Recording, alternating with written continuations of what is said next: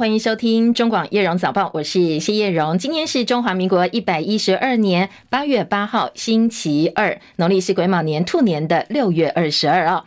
好，今天八月八号是父亲节，祝福全天下的父亲呢，身体平安，那天天都快乐哦。那当然，今天在节气上也是二十四节气当中的立秋，大暑之后呢，夏去秋来，秋天开始以立秋为准。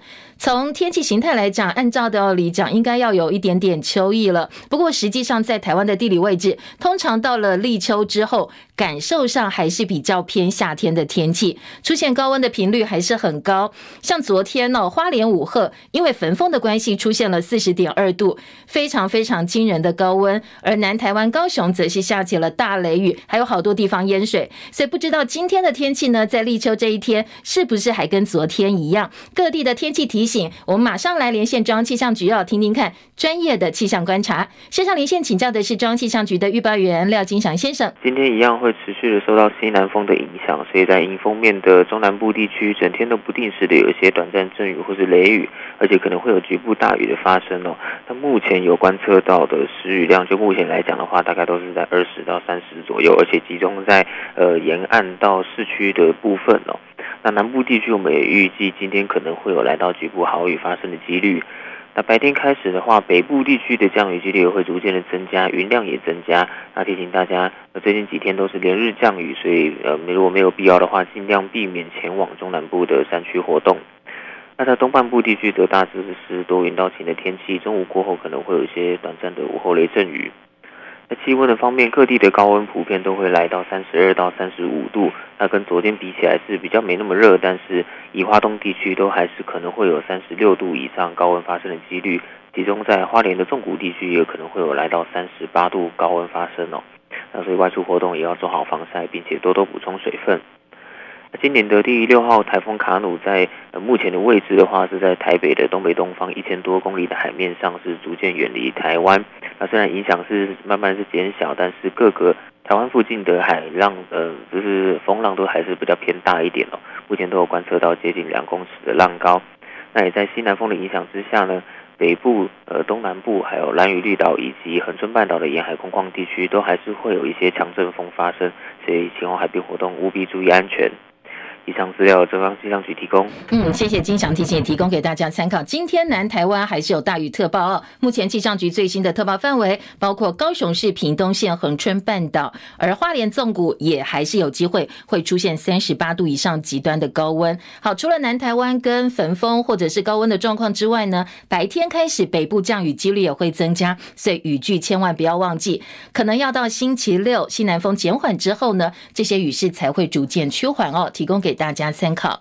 当然，日前卡努台风外围环流带来的强烈雨势，重创了南投仁爱乡，很多地方淹水、土石流，灾情不断。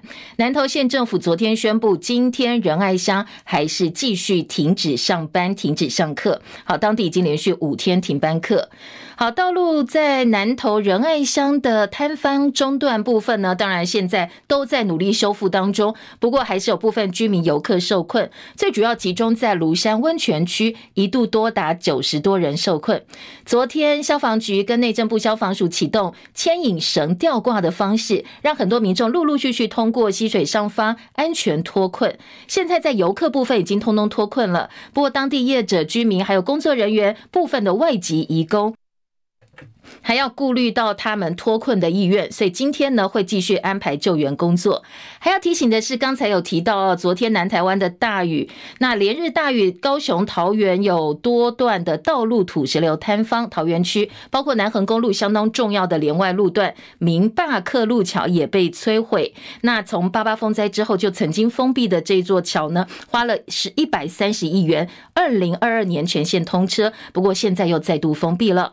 好，更多的新闻内容以及完整的新闻报道，我们在中广新闻网的叶荣早报进一步提供给大家哦。我再次提醒大家哦，今天在天气部分呢，持续受到西南风影响，所以中南部一整天都不定时会有短暂阵雨或雷雨，还要留心的是大雨。特别昨天，呃，在南台湾高雄很多地方开始淹水了。今天的大雨特报范围仍然包括高雄市屏东县恒春半岛，那北台湾的雨区也逐渐扩大，恐怕要到周末之后天气才会逐渐趋缓。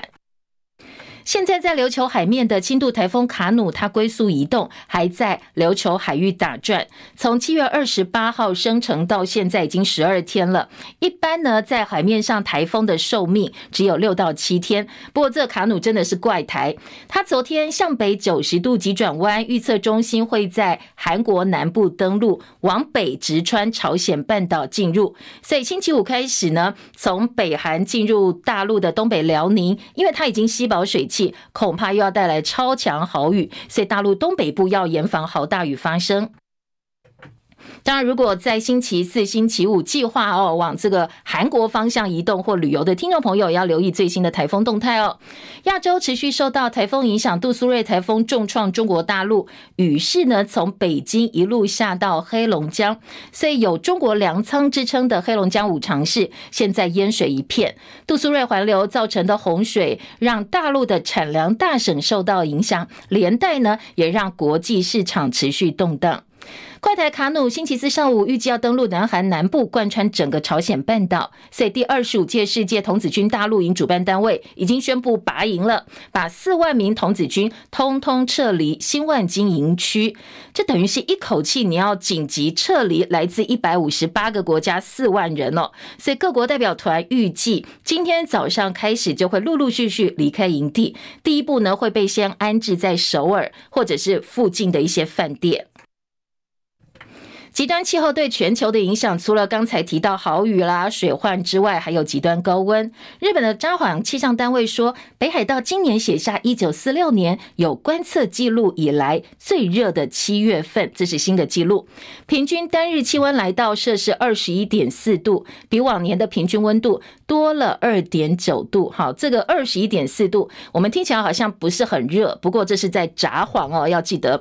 那以地区来看，气象单位说，北海道。天气的温度大概是每十年会升高摄氏一度左右，不过呢，在七月已经升了，比平均温度升了二点九度。而日本单周有超过万人疑似中暑，身体不适送医。好，这个热坏了的人数呢，是去年同期的一点八倍。同样是今天清晨最新的外电焦点，美国白宫正式宣布美台二十一世纪贸易倡议第一批的协定实施法案，现在美国总统拜登已经签署了，所以呢正式生效。谢海伦的报道。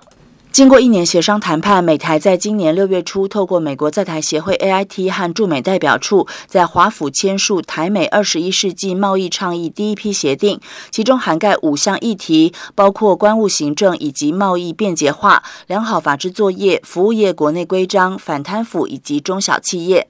这项协议的生效不需要国会核准，不过多位参众议院的议员还是提出实施法案，加强国会监督，也希望透过跨党派核准程序。表达国会的支持。法案要求行政部门为了和台湾达成的任何进一步协定，需要征询国会意见和符合公开透明原则。如今白宫宣布，法案已经由美国总统拜登签署生效。拜登并且透过声明，对法案针对美台后续协商部分规定表达关切，认为这些规定恐怕影响美国宪法赋予他和外国伙伴协商的权利，强调在出现法案第七节规定侵害我与与外国伙伴协商的宪法权利时，政府将视其为不具法律约束力。记者戚海伦报道。我们的行政院的政务委员邓振中先前曾经表示，好，这一阶段生效之后呢，接下来还会有后续的谈判。下一阶段美台谈判可能会锁定劳工、环保跟农业三大议题。好，这就是所谓的深水区喽。接下来还必须要跟美方进一步协商。欧洲联盟外交跟安全政策高级代表波瑞尔跟大陆外长王毅通话之后表示，两个人的共识是彼此都希望能够加强欧中关系。另外，沙乌地阿拉伯五号到六号在吉达举办乌克兰和平峰会，美国、日本等四十二个国家派遣高层官员参加，大陆则派出欧亚事务特别代表李辉出席。中国大陆国务委员兼外长王毅呢，跟俄罗斯外长拉夫罗夫也通话，他说中。中俄双方是信得过、靠得住的好朋友跟好伙伴。中国大陆会秉持独立公正立场，对俄乌战争推动劝和跟促谈，希望能够有所成效。乌克兰当局表示，俄罗斯军队发动了两枚发射两枚飞弹攻击乌克兰东部城市波克罗夫斯克，其中包括公寓大楼遇袭，至少五个人死亡，二三十一人受伤。世界上任职时间最长的领导者之一，柬埔寨总理洪森，他掌权将近四十年之后，宣布卸下总理职务，把权力棒子交给他的长子洪马内。洪马内昨天获得柬埔寨国王任命为柬埔寨新的领导者，出任总理职务。不过，要正式成为柬埔寨下一任的领导者，四十五岁的洪马内跟他的内阁必须要在八月二十二号举行的国会信任投票当中过关。而且还有一个，嗯，大家关注的点哦，就是红马内的爸爸掌权四十年的洪森说，他会继续担任其他的职位，一直到二零三三年。而卸任总理之后呢，洪森明年初会出任参议院议长，同时在国王出国期间代理国王的。工作代理国家元首，洪森说他不会干涉儿子的执政，他也向柬埔寨人承诺说他会继续主导柬埔寨的政治。法新社说，柬埔寨七月选举，洪马内取得压倒性的胜利。不过各界哦，特别西方国家都说柬埔寨的大选是骗人的，因为最主要的反对党烛光党被很多技术问题干扰，被禁止参选。而执政的柬埔寨人民党在一百二十五个议员的席次的下议院，他们光是这个下议院哦，这个席次呢，就拿到了一百二十个席位。所以尽管柬埔寨最长时间的领导者说交棒了，但是这个胶棒到底是真的是假的？国际上啊，其实有很多的疑问跟呃这个不信任。另外，今天清晨收盘的美国股市，因为美国联总会第三把手威廉斯说：“哎，明年看起来有机会可以降息哦。”所以美国股市反应正面，全面收红。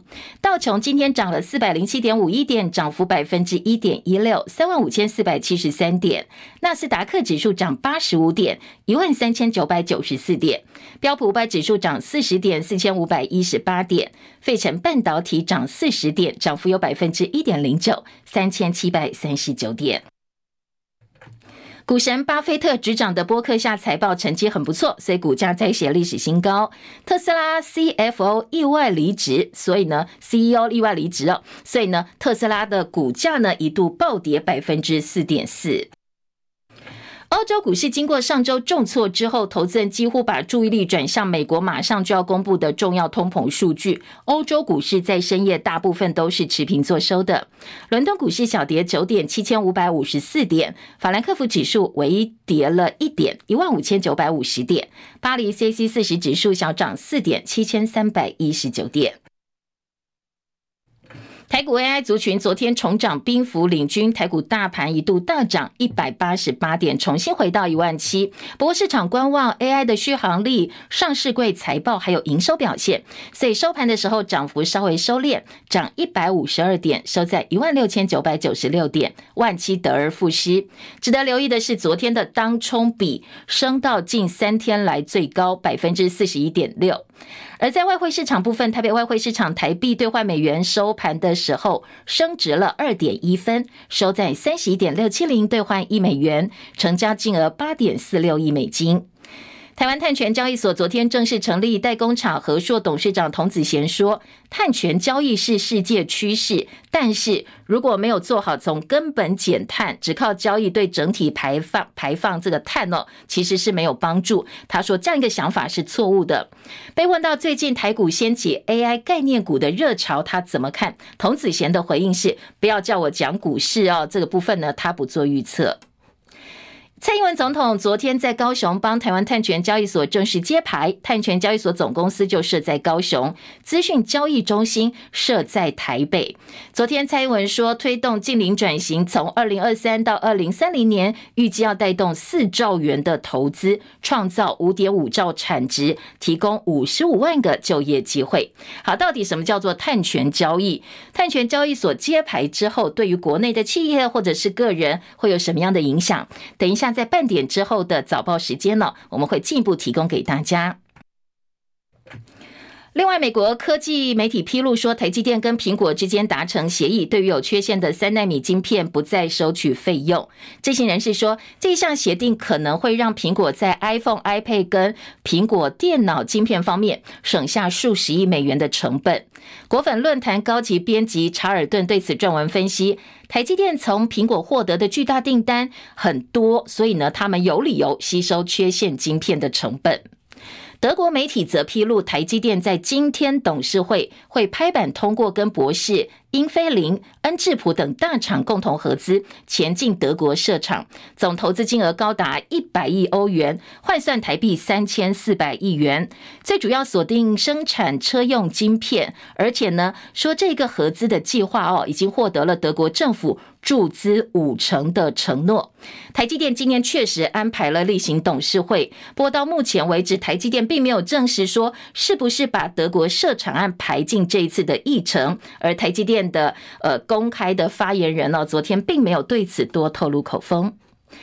另外，在政治话题部分，二零二四总统大选剩不到半年的时间了。在国民党征召新北市长侯友谊参选总统之后，红海创办人郭台铭的动作大家都在看。很多人形容他现在处在一个类参选的状态。他本来是今天要从美国回台举行新书发表会，不过他昨天晚间提前哦搭自己的私人专机回到台湾。他在松山机场呢受访的时候，也再度留下伏笔。我会尽我努力。为台湾的美好，为台湾的将来，我最近常常讲一句话：台湾人民希望改变，改变带给人民希望。有一段比较重要的啊，我想会找个时间，最近向大家做详细的报告。好，有重大宣布，最近会跟大家详细报告，是不是要宣布参选呢？各界都在关注啊。郭台铭从美国回来了，他的二度访美之旅提前回到台湾，而今天会有新书发表会，他也预告说，哎，最近呢，他有重要的事情要跟大家报告，找时间跟各界详细报告。这重要的事情是不是要宣布独立参选？大家都在猜。针对国民党总统候选人呢，参选人侯友谊公布关公形象影片。特别强调重然诺，所以大家一看就觉得啊，这个是真在跟郭台铭喊话哦，叫他要信守承诺。他曾经说过会支持侯友宜的哦。对此呢，郭台铭昨天面对媒体询问，他说我没有看到影片，所以我不予置评。而今天郭台铭的新书发表会刚好又是呃这个父亲节，所以郭爸爸会不会宣布参选，备受外界关注的同时呢，昨天侯友谊跟朱立伦也都分别针对媒体关切做出了。回应，他的行程我不太清楚。如果今天分裂就是帮民进党放鞭炮，我想赖清德可以躺着选了。好，赖清德可以躺着选，这个话呢，跟先前柯文哲哦，民众党参选人柯文哲面对郭台铭可能参选做出来的一个解读跟分析是一样的。国民党总统参选人侯友宜昨天中午在板桥跟双北立委参选人举办了午餐便当会，立委参选人徐巧芯出访的时候呢，他特别呼吁国民党要停止内耗。他说，现在要做的事是集中火力打击民进党在前瞻基础建设等议题上的弊端。议题战上面就是应该要强而有力的。去监督现在的执政党，也就是民进党，不管是前瞻基础建设计划，或者是说他们在很多钱没有花在刀口上，或是建设其实非常的烂，这些都应该要一一的呃透过打摊揭弊的方式揭露出来。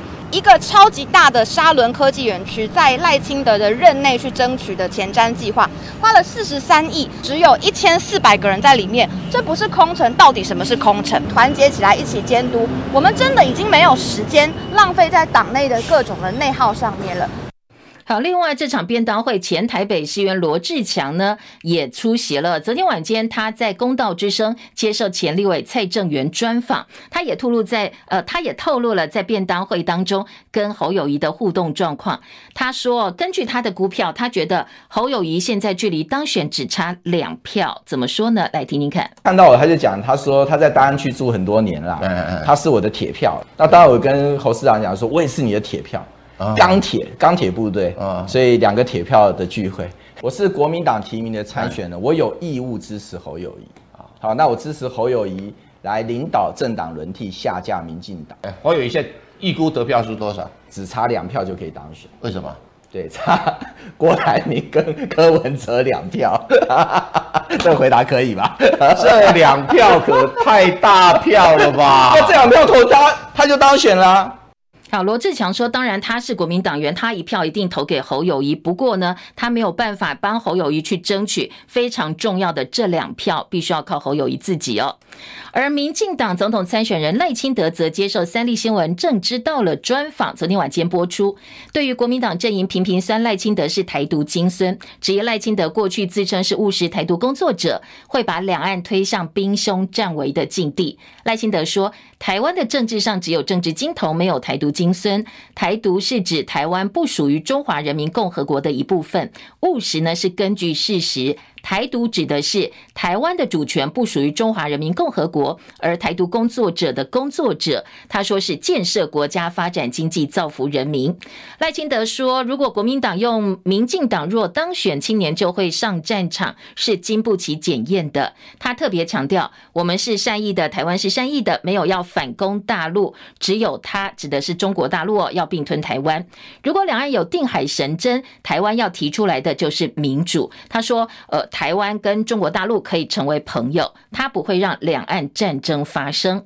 而国民党籍赖清德两个儿子都在美国，所以他要当美国人的阿公吗？赖清德说：“呃，两个小孩哦，现在小儿子已经回到台湾上班，大儿子也跟他说他会回到台湾来。”针对最近的所谓“以美论”，赖清德说：“以美论是从中国那边开始的。”还说最近有人操作白宫疑赖论。他表示，只要多思考国际情势，就不难了解美国的立场是希望台湾出现一个亲中政权，还是走向民主国家、友美的政权。他说呢，这不难分辨。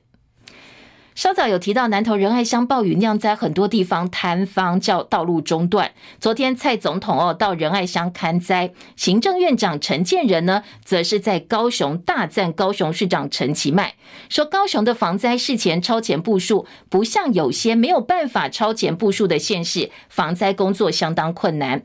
很多人说，哎，他这就是明指暗讽这一次灾情最严重的南投县，质疑国民党籍的南投县长许淑华防灾不力。高雄这边有超前部署，所以呢，我们所有该撤离的或者是该呃后后送的，哦，都已经做得很好。特别是有一些有病的人能够后送啊，不像说是在呃南投呢，我们看到啊后来还有几位啊八位这个糖尿病的病人需要紧急后送，可是那个时候就已经很困难哈。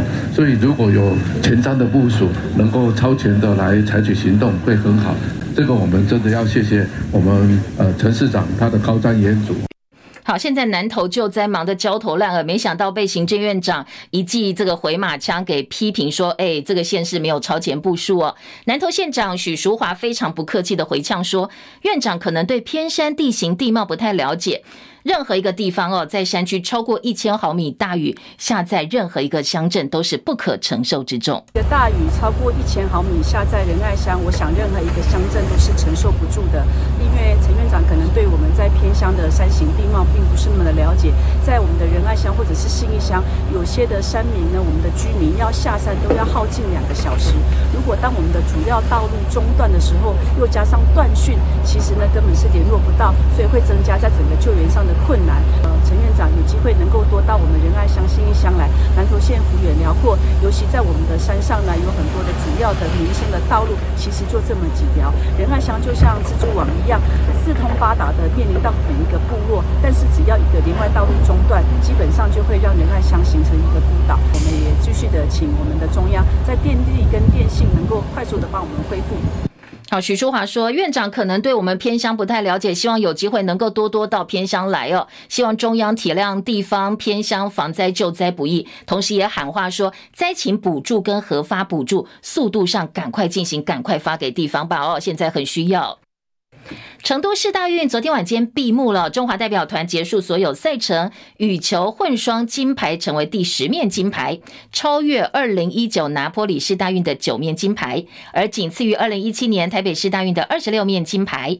我们呢，今年的十面金牌、十七面银牌、十九面铜牌，在奖牌榜排第八。那今天晚间是闭幕式。成都市大运羽球混双金牌战昨天上演宝岛内战，世界排名十六叶红卫李嘉欣碰上市大运限定的李方志跟邓淳勋，最后叶李配二十一比十五、二十一比十七收下了胜利。除了拿下中华代表团的第十面金牌之外，而且呢，李嘉欣哦，她跨界混双连霸，圆满从市大运赛场上毕业了。在呃最新的社会焦点部分，新北树林昨天有告诉大家，有个男子他不满房东要涨房租一千块，前后三次扬言寻短，还恐吓说：“哎，你涨我房租，我让你的房子变凶宅。”没想到他真的半夜开瓦斯引爆租屋处，结果呢，除了造成房东的损失之外，他自己受伤蛮重的，昨天宣告伤重不治。七点二十七分，我们要进广告。等一下回到现场，继续来听今天早报读报。不要走开，马上回到叶荣早报现场。中广早报新闻。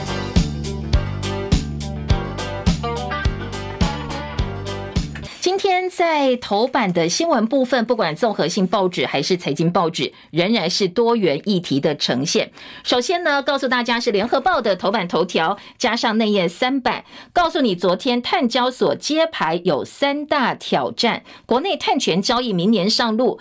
但是呢，对于这个所谓的什么叫做碳权交易啦，还有国内的碳交所成立之后，对于我们的近零碳排有什么样的帮助，或者是说，哎，其实有没有用哦？今天的联合报在头版跟内页三版有报道、有介绍，以及呢有分析哦。自由时报今天头版下半版也告诉大家说，碳交所成立，国外碳权交易最快年底就会正式上架。联合报今天的头版下半版面新闻重点则是，呃，告诉你前瞻的争议，好，吵了好多天，蓝绿互推责任，互相甩锅。今天的呃联合报标题关注的是在桃园，说前瞻砸六亿改善水环境，但桃园河川污染反而变得更严重了。当然内页持续针对我们的债留子孙或者是前瞻预算的使用啦、发放到底有哪些争议，蓝绿彼此的一个说法。今天联合报继续给版面做报道。至于中时今天的头版头条来关心的是进电视，中时大标题：立委掌握新的录音档，进电视大股东坦承卖股，而调查局约谈进电视八大股东要来查金流。而中时今天这一则报道呢，一样是做了还蛮大篇幅头版加二版，因为有一些分析报道，我们等一下再告诉您。而在下半版面呢，今天中时的新闻重点包括了。福岛核污水这个排放的核污水最快这个月下旬会排放入海，这是日本媒体引述日本官员的话说，而且是多位官员都证实说，日本政府计划在八月下旬到九月上半月期间，把福岛第一核电厂的核污水排放入海。日本首相岸田文雄这个月中会访美，出席美日韩领袖会谈，要跟美国总统拜登、韩国总统尹锡悦做出相关的说明。而回国之后呢，搞定美国跟日本，他就会正式敲定核污水的排放时间了。而日本媒体的报道说，昨天日本内阁官房长官松野博一在记者会上特别强调，目前设定在夏天前后排海的方针没有变化。接下来呢，具体的时间在政府评估对渔民要求渔业品牌形象受损，以及呢相关的策略会不会落实之后，他们就会正式上路了。好，这是今天中国时报在头版的新闻报道焦点。自由今天的头版头条是共谍案，涉嫌共谍窃汉光机密，台商父子党还有两名军事官被起诉。这是高检署台南分署侦结两件通敌国安案。那黄姓父子涉嫌帮中国大陆吸收我们的军人来帮忙收集国家机密，所以被起诉了。而在另外一个案子，则是陆军炮训部上兵退伍戴姓男子，他是吸收军人搜集我们的机密未遂，最后还是被起诉。还有一个退休的兵教唆泄密，也是被起诉了，偷汉光机密。而在今天早报以及呢部分其他媒体有把他们的经费大概算了一下哦，说呢这些呃这个军事官可能是为了一百多万元就把国家给卖了，就把机密给卖了。好，自由时报的报道。自由另外中间版面说，全台水情好转，嘉南正常供水，增文水库蓄水率升到五成，现在重新回到了呃所谓水库王，因为最近雨真的蛮多的，所以呢，在水库的进账部分，自由时报放在头版中间版面，告诉大家一些累积的数字。财经焦点，今天《经济日报》的头版头条，《中国时报》的头版下半版面都有跟台积电有关的焦点。《经济日报》说，台积电到德国设厂补助到手了。德国媒体披露，今天在董事会会正式拍板，台积电跟包括英飞凌、恩智浦这些大厂一起合资前进德国，而且获得了德国政府的五成补助。那今天的董事会例行会议之后，会不会有正式的宣布？这是。财经界哦，或者是国际媒体关注的重点之一。《中国时报》今天头版下半版面告诉你的，则是说，美国亚利桑那推了十天的速成班。先前我们呃有很多的焦点针对说，哎，到底台积电整个到美国设新厂的进度延缓，跟美国人的能力不足，这边的劳工的技术呢赶不上我们的需求，到底有没有关系哦？台美之间有一些呃不太。呃，温和的一些对话，但是今天的《中国时报》直接告诉你说，为了要解决缺工的压力，现在美国政府要推动晶圆制造在地化。亚利桑那希望成为全美半导体重镇，人力缺口的部分呢，要推所谓的速成班。当地有社区学院提供半导体技术员的速成计划，十天你就可以取得认证，没有任何半导体理工背景的人也可以去参加。而完成培训之后，就有机会获得台积电、英特尔的这些大厂的录取，而且年薪将近两百万哦。好，这个是今天的《中国时报》哦，预告说十天速成班结束之后。你学成就可以进入台积电，年薪两百万哦。台积电说：“当然了，我们这次跟社区学院共同的合作，希望可以帮助当地有兴趣投身半导体的居民有系统的了解工作内容。但是，但是不是说你来哦，保证你可以就业？最后到底要不要获聘呢？还要看哦。到时候你面试之后，我决定要不要录取你哦。好，这是今天的呃《经济日报》的报道，以及《中国时报》的报道，《工商时报》头版头条告诉你，AI 股回。回神空头被很嘎，大盘万七关卡得而复失。不过当冲客他们激战 AI 股失策，所以空头被迫高价借券，很嘎哦，这个嘎空头。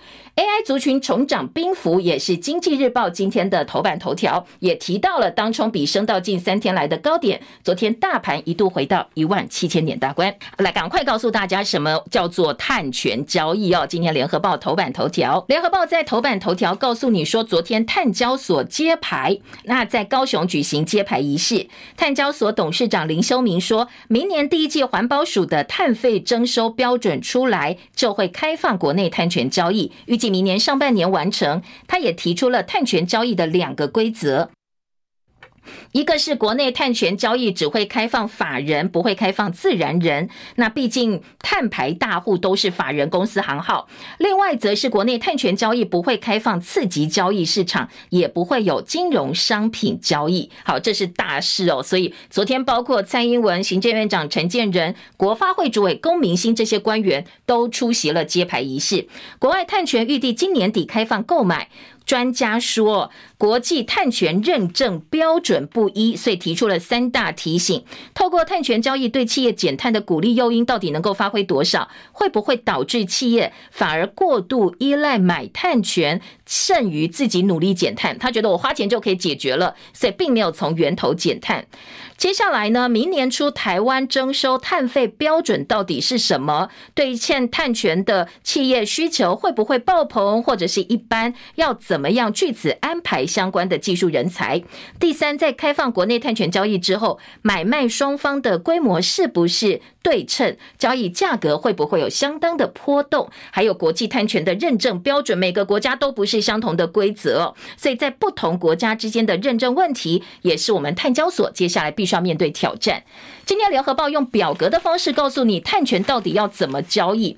现在国内有部分产业是要优先收碳费，包括发电业、钢铁业跟石油炼制业，还有水泥业、半导体业。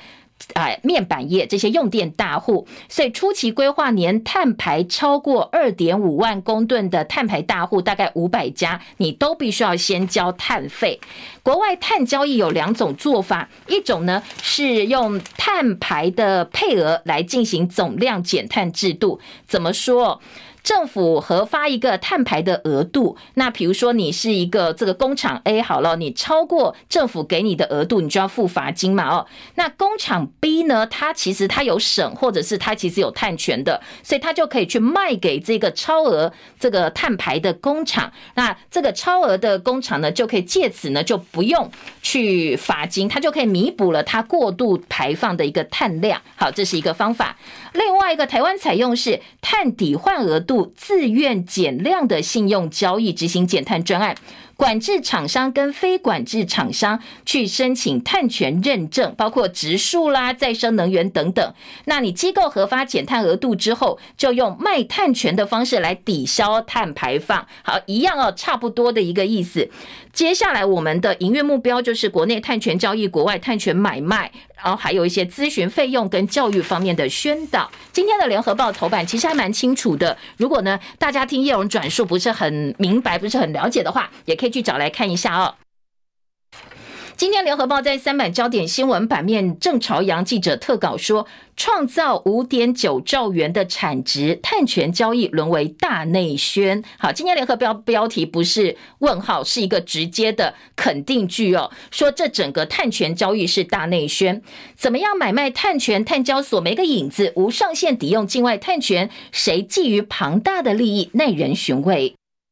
好，记者的观察是告诉你说，我们现在碳交所怎么买卖碳权都还没有确定，总统已经开出数字跟支票了，说到二零三零年净零碳排努力会带动四兆元以上民间投资，创造五点九兆元产值，提供五十五万个就业机会。你怎么买怎么卖都还不知道，那你这些数字到底怎么算出来的呢？说这一块饼画的很大，似乎也很香，但是你检视现在的制度呢跟机制，没有办法立刻帮。嗷嗷待哺的企业冲击，充其量就是呢有名无实的大内宣。很多台湾的企业其实已经身历其境，大部分认同总量管制之下，碳交易可能是减碳的正本清源的方法，所以不断不断跟政府喊话要推动。可是没想到呢，碳交易我们现在政府舍之去改推碳费，先向大概五百四十家制造业排碳大户去课征，但费率又没有拍板，因为定高了企业会跳起来。来定低了，以目前争论的优惠费率，每吨只收一百到两百块，大概三到六欧元。这个费率跟欧盟九十多欧元差距太大，你根本没有办法回应欧盟的机制。所以台湾的近零转型从碳竞价结构就出了问题，政府根本不想，本来是不想做碳交易，现在呢，从不想做碳交易，又突然跳出来一个碳交所，要帮企业煤和碳权买卖，所以给企业一个错误想象，以为说。我买碳权就好像赎罪券一样，花钱就能够做碳中和。再来，境内境外碳权认证的配套都没有章法，万一我买到国外的假碳权，企业碳中和不成，反而影响到我们台湾厂商的商誉。碳交所，你要怎么帮这些企业把关来做媒合？所以呢，今天的呃这个联合报直接切点说，看上去哦，我们现在在碳权交易一片荒芜的情况之下，到底谁可以在这个碳权交易当中得到背后最大的利益？恐怕哦，大家其实可以好好来想一想。半导体最需要绿电，企业碳焦虑，担心没有办法购买大量绿电，买不到绿电就是买碳权，但是呢，怎么买多少钱，现在都不知道。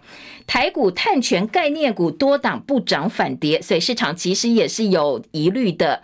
另外，防假碳权漂绿，学者质疑我们有没有办法验证国外碳权的真假？环保署说，符合三加五原则才能够在我们的碳交所正式交易。所谓的三加五原则呢，是要确保质量，首先呢要符合可量测、可验证、可报告的原则，要具备外加性、保守性、永久性，避免产生危害重复负计算等五大原则，好，听起来是呃，这个还蛮抽象的哦。中油买过全球最大碳权认证机构，最后呢跳出来说是假的，连中油都买到假的。好，这是今天联合报的这个相当关心的碳权交易话题。再来，联合报今天的头版下半版面的呃前瞻的话题呢，我们一并来听哦。说前瞻砸六亿，桃园的核污染反而是加剧了。郑文灿在桃园市长任内获得六亿多元前瞻经费，执行水环境改善计划，结果辖区内严重河川污染长度虽然缩短，不过二十六个监测站有十五个测站污染指数反而升高，污染程度加剧。环保局说，上游河川水量变化大，生活污水增加，还有雨量减少，是整个污染浓度上升的原因。学者中央大学副校长吴瑞贤说，相关计划大部分都是建制限地水质净化设施，只求短效，而不是长期真正解决问题。你要解决问题，还是要靠接管率才有用哦。另外，联合报今天的二版说，特别预算蓝营批债留下一任政府一点五兆跨任期。将来才借，国民党打算要提案把这些债务约给删掉。说蔡总统宣称他任内呢绝对没有债留子孙，财政部还大张旗鼓开记者会说明。但是国民党说蔡政府任内特别预算经费二点四兆，很多执行期间都是到下一任政府，当然不是算在蔡英文头上，接下来就债留下任政府了。所以呢，财政部如果你不承认接下来你下一任政府要借钱要借债的话，那我就。就把它通通删掉，那你就没有办法躲了，必须要现行了。别牵拖前朝举债，真的有钱花刀口吗？真的如此吗？这是呃联合报记者的质疑。而财政部说，特别预算是良性循环，我们是不断不断的良性循环，所以希望在野党呢不要污名化。中国时报今天头版头条说，立委掌握新的录音档。进电视大股东坦承卖股，上架条件是大股东切结不转让股份。陈椒华批 NCC 渎职放水，要求主委陈耀祥下台。这是 NCC 六月二十八号《中国时报》的写法，说他不顾外界质疑，强行通过进电视上架，不过用附带停止条件来要求进电视股东签不得转让股份窃结书。所以时代力量立委陈椒华拿了一份新的录音档证据，开记者会指。控进电视八大股东有转售股权、人头代持的状况。国巨董事长陈泰蔡明曾经跟他讲，只要去查金流，一切清清楚楚。所以陈嘉华痛斥 NCC 企图以停止条件转移调查责任，来涉嫌放水，要说 NCC 渎职，所以主委必须要下台负责。中时的报道另外点到，买方金流是透过裴伟这位总编辑流向股东台钢原价买股，NCC 假装不知道卖股却签切结书，陈椒华喊要提出告诉。另外，中时今天的二版说，调查局约谈镜电视的八大股东查金流，多人讯后请回陈泰明、陈志远没有到案，裴伟被曝担任停云董座自肥，而陈耀祥的渎职案呢，现在北检也在侦办当中。下半版面啊，也都是在炮轰 NCC 哦。一个标题是“电信诈欺猖獗，NCC 只停断话七千七百个门号”，还有 NCC 说，呃，收到股东切结书，董监变更已经完成了。记者黄从渊特稿：死猪不怕滚水烫，你还期待 NCC 依法行政吗？好，这是中时今天的头版头条。在政治焦点部分呢，当然南投的。暴雨酿成灾情，庐山温泉还有上百人受困待援，这是中时今天的大标哦。仁爱乡两天下了近半年的雨量，五十二个地方路段待抢修，中横便道坍方预计十号才能够抢通。这是卡努台风引进的西南气流对于南投造成的灾情。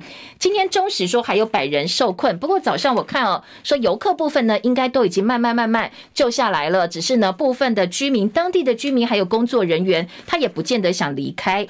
讲到防灾，今天的《自由时报》放在二版说。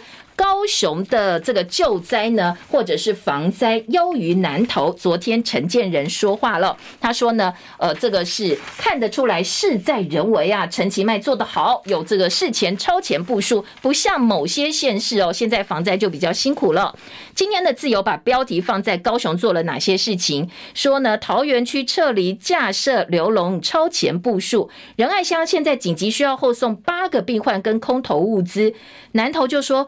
我们撤离完全没有延宕，我们该做的也早做了。但是要知道哦，我们在南投的状况呢，其实呃，希望院长多来看一看。我们很多连外道路呢，连外道路一旦呢遇到大雨中断，我们整个就没有办法跟外通讯了。更何况我们在网络啦或者是电讯方面也是中断的。这是呃，今天自由时报把功劳给了高雄市，说他做得很好。而联合报的地方版则是南投县长许淑华呛陈建仁：“你跟偏乡根本不熟，你完全不了解状况。”另外，在联合报特稿，地方记者特稿的分析说，郑文灿才刚刚来同一个地方看灾，昨天蔡总统又去同一个地方看灾，所有的政治人物都到一个地方看灾，你们真的能够看得到灾区的现况，所有的一个真实的情况吗？说总统老路看灾到底成效在哪里？郑文灿才刚刚走过，好，这是联合报今年的特稿。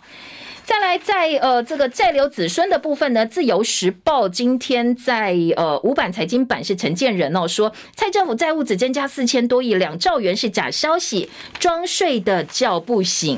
当然，这个是《自由时报》的报道。另外，在《联合报》今天也用特稿说，哎呀，审计部一个审计部比你其他什么监察院都有效，拿数字出来，大家一目了然了。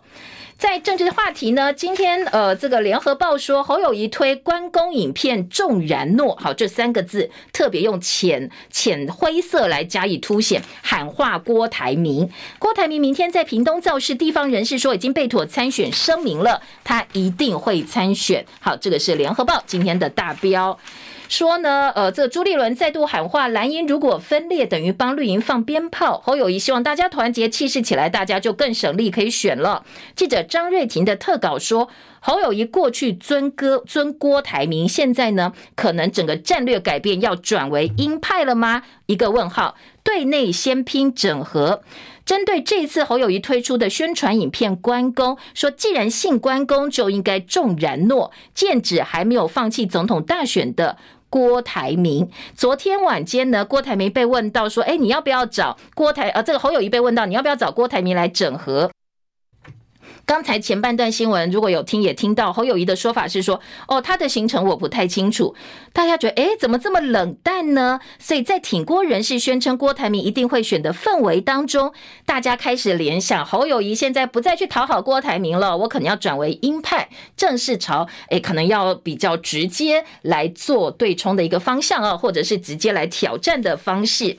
好，再来在呃今天的自由时报一样哦，说剑指郭台铭侯阵推出了关公文宣，而赖清德部分呢，前日向麻生太郎今天会跟赖清德见面，聚焦印太安全议题。吊唁前总统李登辉希望两国繁荣安泰。柯志恩透露访日行程，说对侯友宜的两岸政策，这个其实麻生非常的放心。侯友宜会小鸡，蓝营立委说壮大母鸡更重要。而前瞻变前瞻，就是瞻哦，就是什么东西沾上身，三点水一个占领的占，前瞻计划变前瞻，所以侯友宜炮轰民进党东北蔡威又不会脸红。好，这个是中国时报几个标题。再来听的是赖清德说，没有台独金孙，通通都是喊吉亚亚，就是说没有所谓台独金孙，否认了这个呃外界对他的质疑。内页新闻：平行审查明年上路，新药等待期会缩短。这是中国时报今天四版版头一个标题。亚太经济合作第十三届卫生跟经济高阶会议展开了。那卫福部说，为了加快新药使用，我们接下来会改采平行审查。好，大家已经呼吁好久的平行审查哦，平均耗时十五个月。曾经有癌症患者等了两年。未来呢，希望在一年给付，在平行审查的情况之下，能够让新药的等待期缩短。提醒赶快哦，但是另外也有担心说，哎，你不要为了求快忽略把关哦，把关也很重要哦，药用错，药吃错，可是伤身体的哦。在大陆的水患部分，联合报两岸新闻版说，洪灾重创大陆粮仓，所以国际粮价可能会被推升。韩国的童军露营喊卡，我们一千六百多人现在撤到首尔饭店了。南韩屡见杀人预告，半个月将近两百则，机场也收到恐吓。因为有很多的模仿犯，所以现在超过六十个人在网络预告要杀人被逮捕。英美示警大陆的电动车有国安风险，很担心被远端遥控，所以瘫痪整个交通。美国民众跟基础设施呢，可能因为你用很多大陆的电动车，资料被送中。好，这个是送到中国大陆哦。好，这是自由时报的报道，还蛮像的。房贷补贴三万块，超过三十五万户受惠。第二批十万块前，呃，十万户的合格户，十号开始会陆续拨款了。好，这个是在财经版面告诉你的消息。最后要提醒哦，在今天的这个话题部分，父亲节发钱，台北市恢复的重阳敬老金发一千五百块，那今天开始就可以领钱喽。好，祝福大家爸爸节、父亲节快乐哦！我们时间到了，谢谢您收看收听，明天同一时间再会，拜拜喽。